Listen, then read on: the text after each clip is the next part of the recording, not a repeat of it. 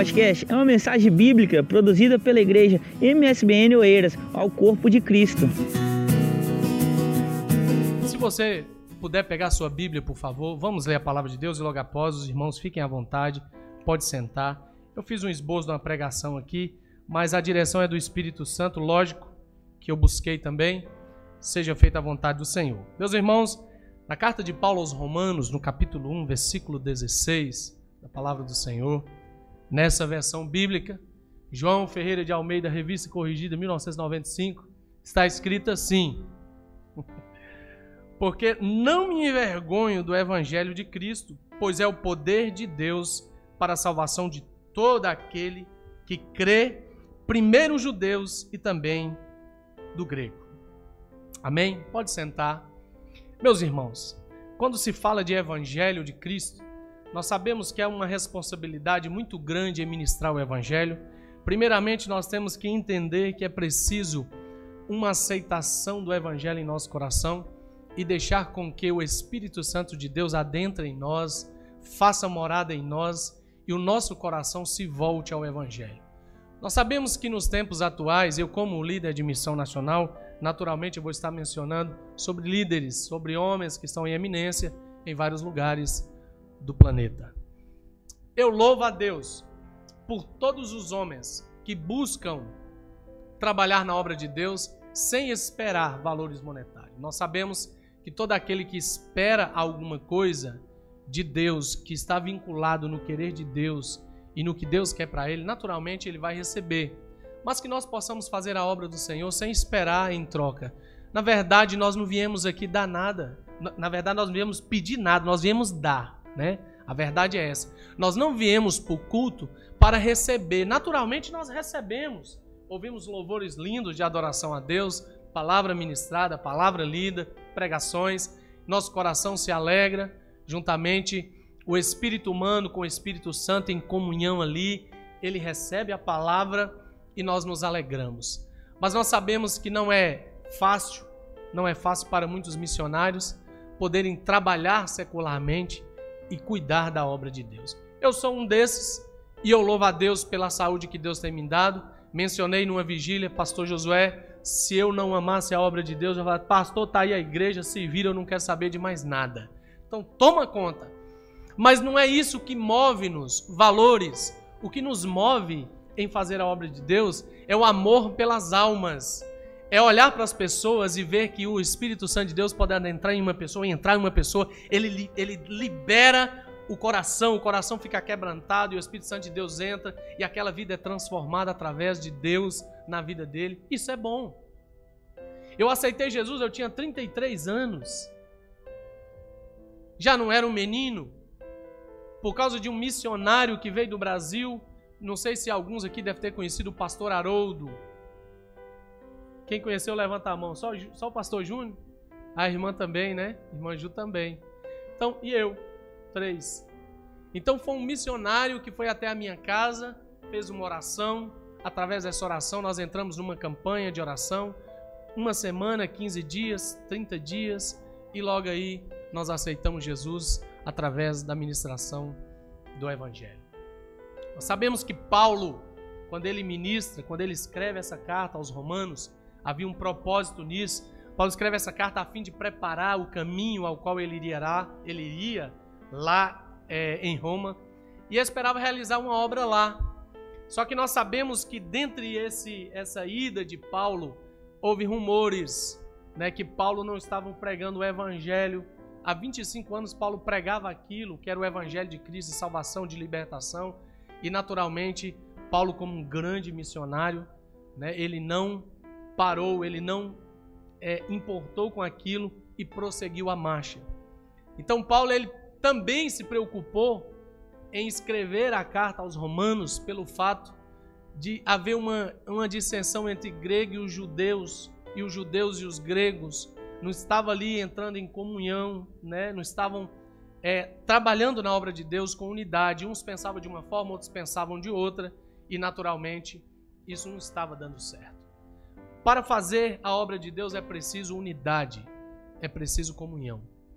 Eu me entristeço em ver a igreja vazia por uma necessidade. A Zambuja hoje nós podemos reunir apenas 20 pessoas por causa da dimensão da igreja, com um cuidado extremo de proteção, de higienização dos pés, principalmente a Zambuja. Nós andamos em Azambuja andando bem de leve, pisando na rua de, com a pontinha do pé.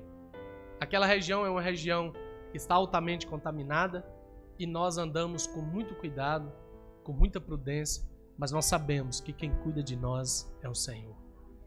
Todos estão de máscara, apenas eu tirei a máscara porque está ministrando a palavra de Deus, mas continue com sua máscara, se proteja. Para alguns, isso não é nada, mas para outros isso é morte. Então nós sabemos que o cuidado tem que acontecer no meio da igreja de Cristo, principalmente no cuidado para com aqueles que estão em eminência, aqueles que estão trabalhando, pregando o evangelho. Meus irmãos, não deixe, não deixe de investir. O problema é que quando nós falamos de valores financeiros, as pessoas logo olham para a gente com um olhar estranho, porque todo mundo está olhando para mim aqui estranho mas é porque vocês estão com máscara, né? Na verdade, eu creio que tem sorriso aí no, no rosto de muitos de vocês. Mas a máscara faz com que a gente fique sério, né? Com a cara fechada. Mas eu sei que vocês estão felizes em ouvir a palavra de Deus. Amém? Meus irmãos, nós sabemos que o apóstolo Paulo, quando ele menciona, porque não me envergonho do evangelho de Cristo, há algo importante que nós temos que entender, que nós como cristãos nós não devemos ser 007. Quando você vier para a igreja, pega a Bíblia maior ou pega o tablet, né? Que muitos de nós usamos. Muitas vezes eu utilizo eh, o tablet ou utilizo o telemóvel para ministrar, para pregar. Não tem nada de errado nisso. Tecnologia, nós temos que andar para frente, né? Mas se você tem sua Bíblia, não tem vergonha não. Mas quando Paulo menciona de não ter vergonha, ele não se envergonhar do evangelho, e a, nós buscando para os nossos tempos atuais, para hoje, para o agora, nós não devemos enver, envergonhar e dizer: Eu sou crente, eu sou cristão, eu sou servo do Senhor, eu, eu moro em tal lugar, participo da igreja tal, do ministério MSBN, o ministério ao qual eu nasci, ou o ministério ao qual eu estou hoje, eu faço parte daquela igreja. Mas que nós possamos ser cristãos de verdade, não apenas por palavras, mas por ação. Muitas vezes, quando nós calamos, nós estamos dando exemplo de cristão. Talvez uma afronta que vem até você, quando você cala a sua boca, quando você faz silêncio, você está pregando o evangelho sem falar uma palavra sequer. Um mês e tal atrás, eu olhei pelo retrovisor, vi um rapaz fazendo ultrapassagem, percebi que tinha uma, uma mais ou menos dois metros, que eu poderia encostar abrandar o carro para ele poder passar, para ele não entrar debaixo de um caminhão, que aquela região ali tem muitos caminhões, é né, uma região de muitos armazéns, muitos locais de, de, de guarda material que distribui pela Europa toda. Então eu abrandei, encostei para ele parar. Ele, em vez de passar, em vez de ele passar, ele freou, praticamente quase bateu no meu carro, fechou a rotunda, desceu do carro a uns 20 metros eu pus a, engatei a primeira, a carne falou assim: acelera. E o Espírito Santo de Deus falou: Você é servo de Deus. Não fale nada. Feche os vidros, a minha esposa comigo, desesperada, ele vai bater em nós. Eu falei: Não vai não. Não vai não. Calma. Engatei a primeira, a carne falou: Acelera. E o Espírito Santo de Deus que habita em mim disse: ultrapassa ele, passa de lado e vai embora. Foi o que eu fiz. Ele me ameaçou, naturalmente entrei em contato com a GNR. A GNR falou: vem até aqui, você tem a placa dele, sabe a fisionomia dele. Aqui tem uma pessoa que vai desenhar e você vai falar quem é, nós vamos apreendê-lo. Falei: ok, estou indo aí. Quando eu passo na rua, vejo um rapaz. Parei, falei: rapaz, por que você fez isso? Aquela afronta era tão grande e havia ali mais ou menos umas seis pessoas vendo aquilo. Aquela ira daquele homem era tão grande, ele queria me bater de tudo que é forma. E eu falei: Eu não vou brigar com você. Eu não sou esse tipo de gente.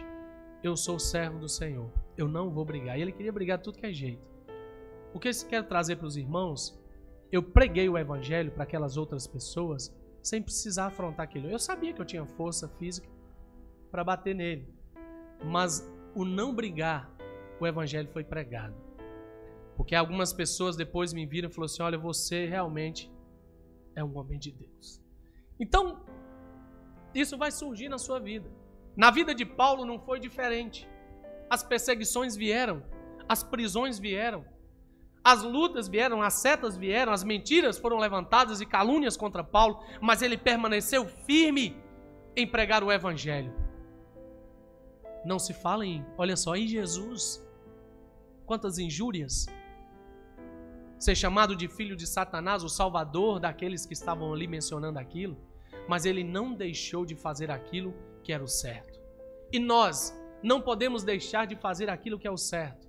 É nós, se nós não podemos ir, investimos. Se nós não podemos falar, deixe aqueles que falam falar.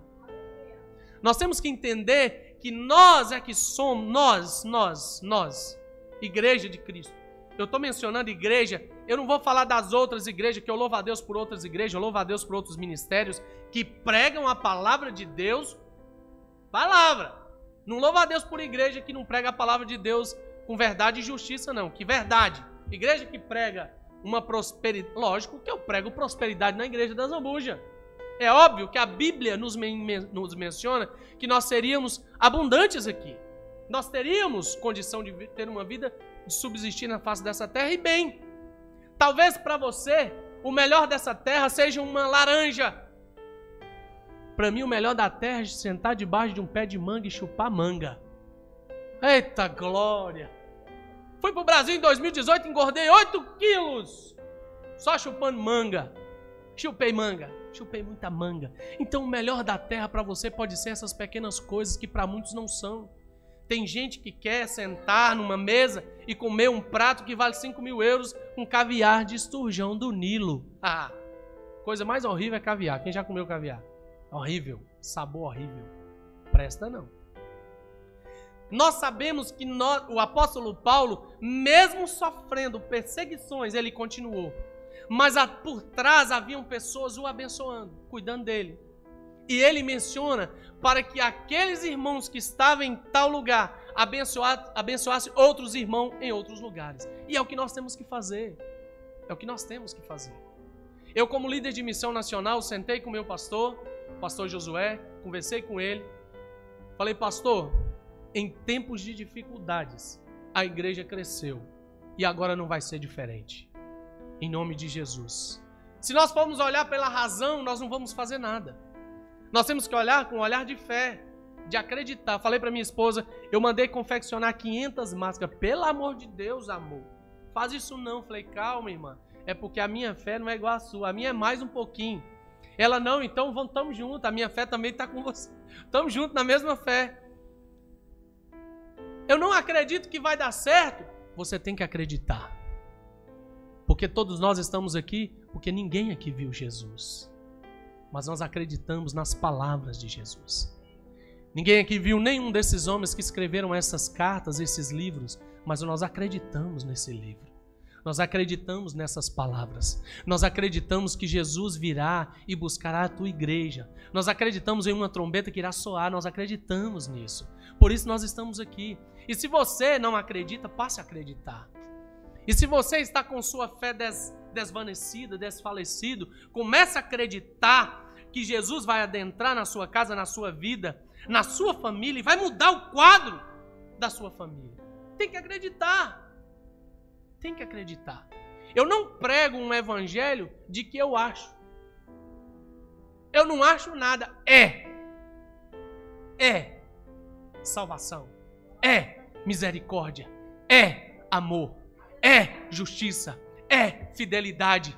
É libertação. É salvação. É. Nós não podemos pregar um evangelho de achar, eu acho. Eu não acho nada. É que, que você é, meu irmão? Sou crente, lavado e remido do sangue de Jesus, servo do Senhor, presbítero lá na igreja da Zambuja, pastor da igreja da Zambuja, do Ministério MSBN. Assembleia de Deus. Aleluia. Tem vergonha não. Não podemos ter vergonha de falar que você é cristão. Eu me lembro quando eu me converti, pastor. Eu fui fazer um churrasco com minha família lá no Rio, Azambuja, naquela região. Se vocês quiserem ir pra lá, vocês podem ir, viu? Tem muito lugar bonito lá, tá? Mas não vai na cidade, não, vai fora, tá? Nesses dias atuais, nós que moramos lá, nós temos que sobreviver pela misericórdia de Deus que está cuidando de nós ali. Por enquanto não vão não, deixa para depois, que isso tudo passar.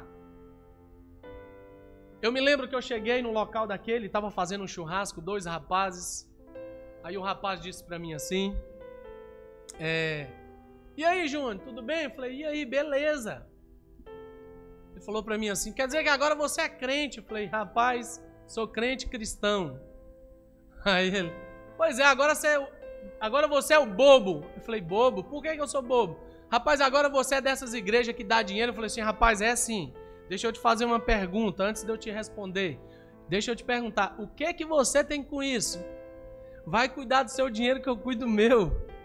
Porque na verdade, quem cuida do meu é Deus. Porque apenas 10 eu devolvo para ele, os outros 90 pertencem a ele também.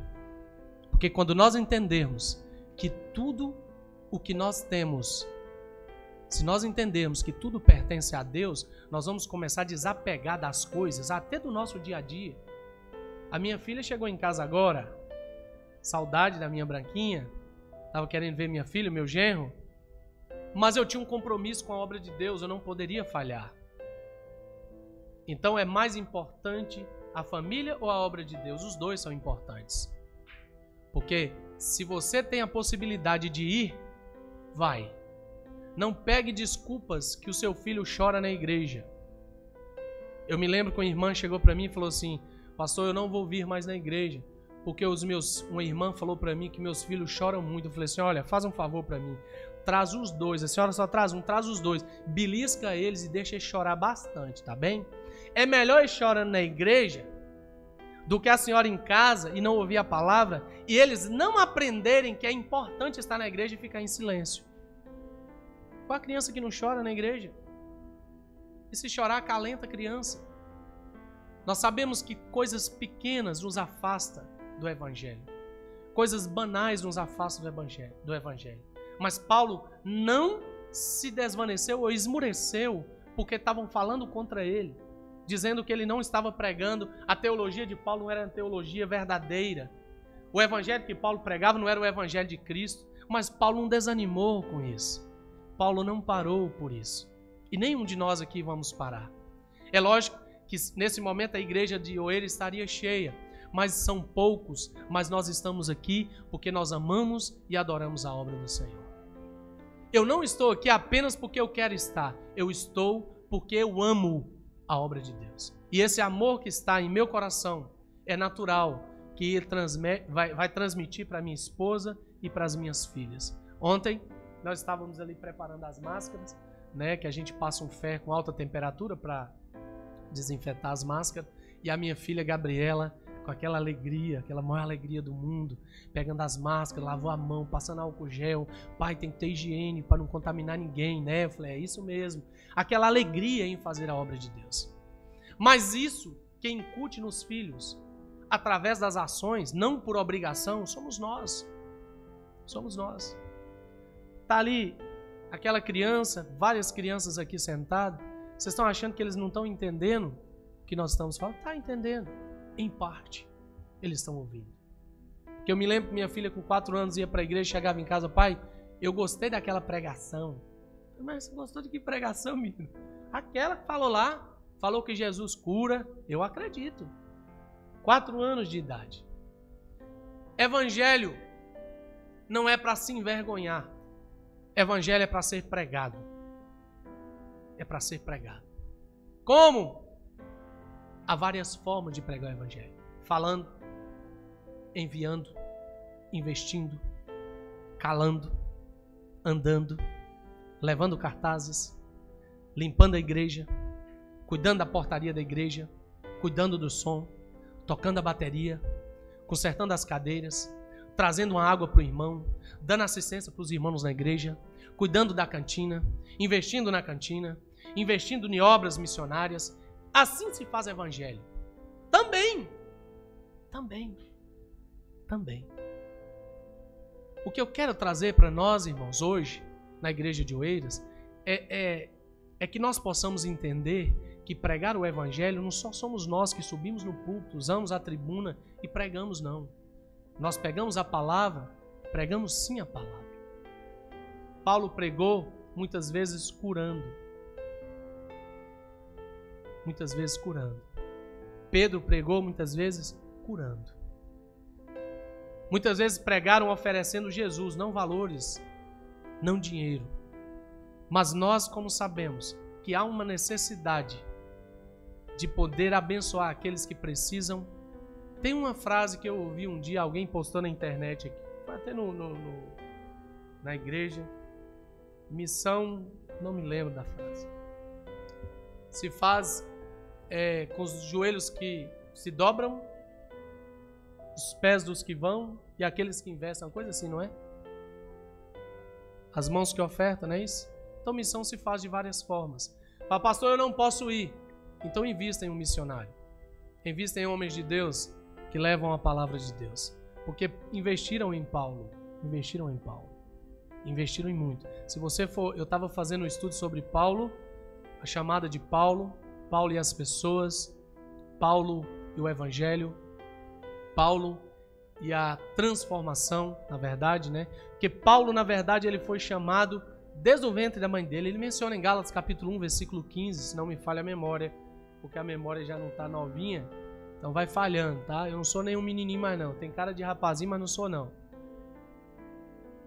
Não ri não, tá? Eu não sou tão rapazinho assim. Então, ele o chamado dele foi desde o ventre da mãe dele. Da mesma forma, o chamado de todos nós, antes de nós sermos formados, o Senhor já tinha nos chamado, já tinha nos escolhido. Amém? Mas vamos ler, vamos ler Bíblia aqui, só mais dois versículos e nós vamos estar. Nós, o tempo é, é escasso, nós sabemos e entendemos isso. Lucas, no capítulo 5, no versículo 32.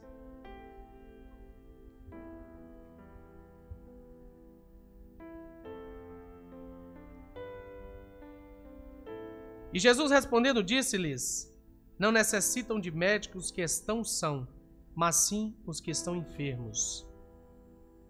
Eu não vim chamar os justos, mas sim os pecadores ao arrependimento.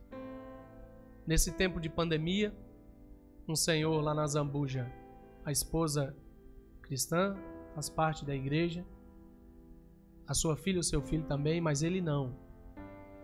Hoje ele é porque hoje pela manhã ele aceitou Jesus como Salvador da sua vida. Ele pegou Covid, ficou em casa quase um mês confinado dentro de um quarto. E nesse tempo eu passava o link para ele, a senha, ele entrava, assistia o culto. No último culto ele falou assim: Eu não assisto mais culto pela internet. Eu assistirei os, a partir de, da próxima semana, que eu já fui curado, graças a Deus, eu estarei na igreja e eu farei aquilo que há muito tempo Deus tem falado comigo. Me aceite como Salvador. E essa manhã, aleluia, ele aceitou Jesus como Salvador da vida dele. Muitas vezes a doença ela não vem para matar. Ela vem para nos ensinar, para nos direcionar que o nosso alvo tem que ser Jesus. E ele não morreu por isso. Aceitou Jesus e hoje deixou de ser criatura e é filho de Deus. Aleluia. Eu louvo a Deus por isso. Então nós temos que entender que esses homens vão não pelos justos apenas, mas pela, por aqueles que estão perdidos sem Deus. Porque outrora muitos de nós estávamos nessa mesma situação. Vou ler mais um versículo e nós vamos estar finalizando. Amém.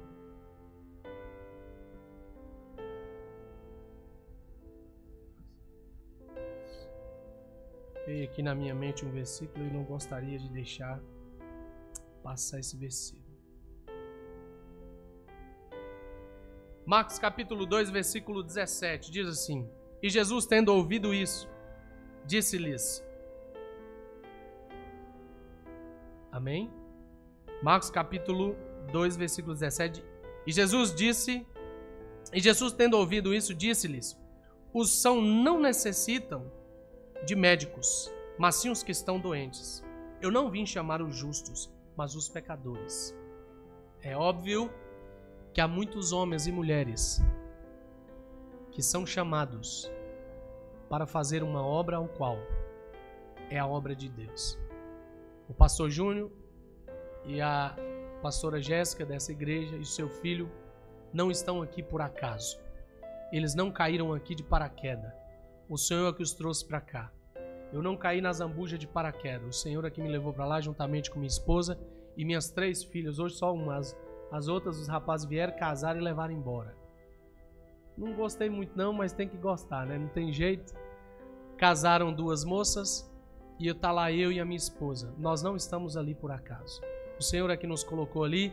O Senhor é que nos colocou aqui. Uma coisa é certa. E peço aos irmãos, e sei que vocês fazem isso. Cuida. Cuida dos seus pastores. Cuida. Não tem uma coisa mais gostosa de você sentir o cuidado da igreja, o carinho da igreja, o respeito da igreja. Mesmo que o pastor, quando fala alguma coisa que você não gosta, é porque ele te ama. É porque ele quer que você cresça. E Paulo não foi brando. Muitas vezes ele não foi brando, ele foi duro. Jesus não foi tão brando assim, tá bem? Jesus muitas vezes escreveu um monte de coisa aqui, mas não foi nada disso. Aleluia! Louvado seja o nome do Senhor. Meus irmãos, eu louvo a Deus pela sua vida, pastor. Muito obrigado por nos dar a liberdade de estar aqui ministrando a palavra de Deus. Louvo a Deus pela irmã Miriam Teles, Miriam Teles, né, pelo apoio, também juntamente seus pastores. Eu peço ao Senhor, a todos os líderes dessa região de, de líderes de missões, não só, mas de todo o ministério, e que vocês possam nos abençoar na verdade, se vocês me abençoam, vocês estão abençoando os missionários, vocês estão me abençoando também. Que eu vou exercer o meu trabalho, um trabalho ao qual fui chamado por Deus, usou nosso pastor e me chamou, e eu quero fazer isso com muito carinho, com muito amor e com muita honra. Amém? Deus os abençoe, que a graça de Deus esteja sobre suas vidas e de... não, olha irmãos, eu sei que vocês ouviram hoje, não deixe de investir no departamento de missões. Lembra todo mês Todo mês. Nós ficamos três meses sem culto na igreja. Tínhamos culto só por videoconferência. Mas todo final de mês, todo final de mês, os irmãos levavam, separavam a sua oferta em casa e levavam entregar nos tesoureiros. E eu fiquei muito feliz com isso. E a oferta de missão não deixou de ser levada. Amém? Deus os abençoe. Foi mais um podcast uma mensagem bíblica produzida pela igreja MSBN Oeiras. Siga-nos nas redes sociais, Facebook e Instagram. Subscreva o nosso podcast e também o canal no YouTube. Saiba mais em msbnportugal.com.